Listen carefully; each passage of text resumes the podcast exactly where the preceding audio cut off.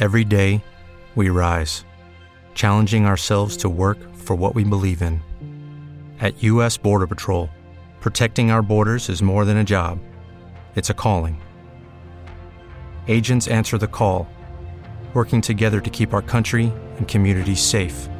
If you're ready for a new mission, join U.S. Border Patrol and go beyond. Learn more at cbp.gov/careers. Muy buenas, soy José María Puya y estamos en el segundo episodio del podcast de Dietistas Pro. Hoy te voy a comentar por qué considero que tener un blog y escribir en él es muy importante de cara a conseguir clientes para nutricionistas y para dietistas.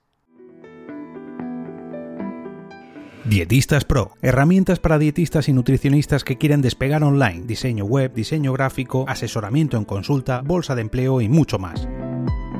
Tienes más información en www.dietistas.pro.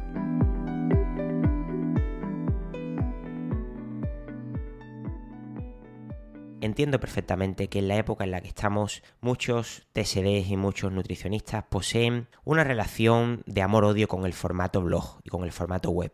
Muchos de estos profesionales son conscientes de que a la larga crear contenido en página web poco a poco puede tener una serie de beneficios porque creo que todo el mundo somos conscientes de que tener posicionamiento en Google y que nuestra página web aparezca en Google es positivo de cara a que nos conozca más personas en un futuro, futuros clientes, ¿no? Pero es verdad que puede ser frustrante porque es un trabajo muy largoplacista y es cierto que a nivel del corto plazo al existir muy poca interacción eh, debido a que el consumidor, el futuro cliente, el público, suele demandar hoy día un contenido muy rápido, un contenido inmediato.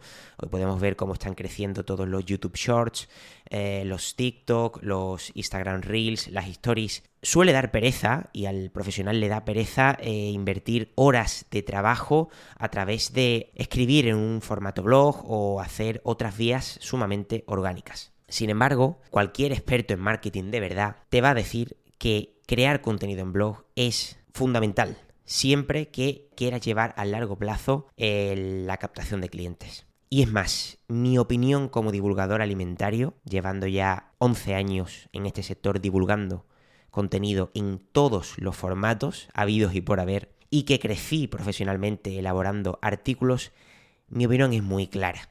Gente, la verdad, yo no os voy a engañar. El formato blog es un formato que puede tener grandísimos resultados siempre que haya constancia. Exactamente igual que tener una newsletter, por ejemplo, o tener un podcast a largo plazo. Porque en este caso los contenidos orgánicos, como el blog, van a proporcionar a tu web un material que va a viajar por la red durante un montón de años.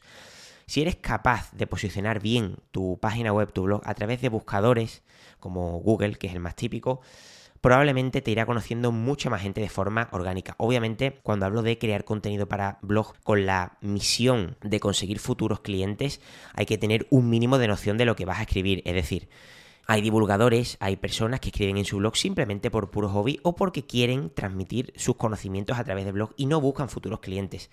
Perfecto, eso es otro mundo totalmente diferente.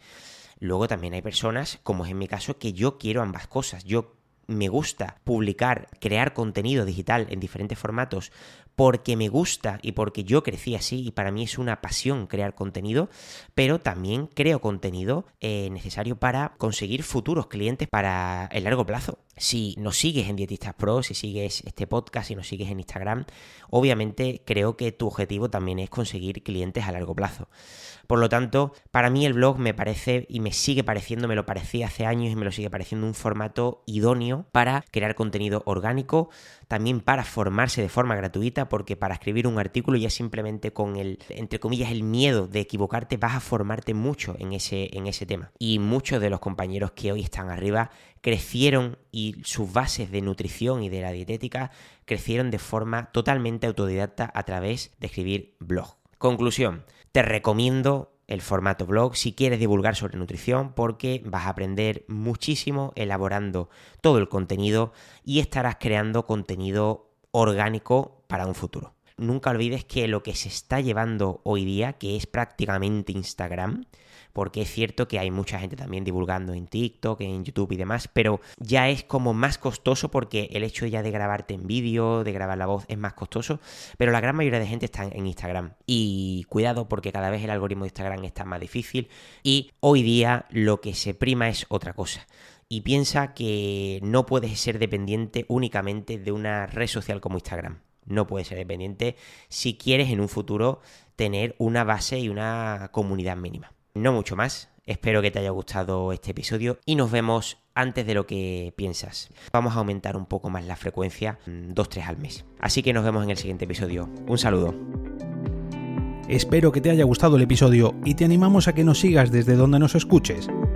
También te recordamos que tienes más información sobre nuestros servicios en www.dietistas.pro. Un saludo y nos escuchamos en el siguiente episodio.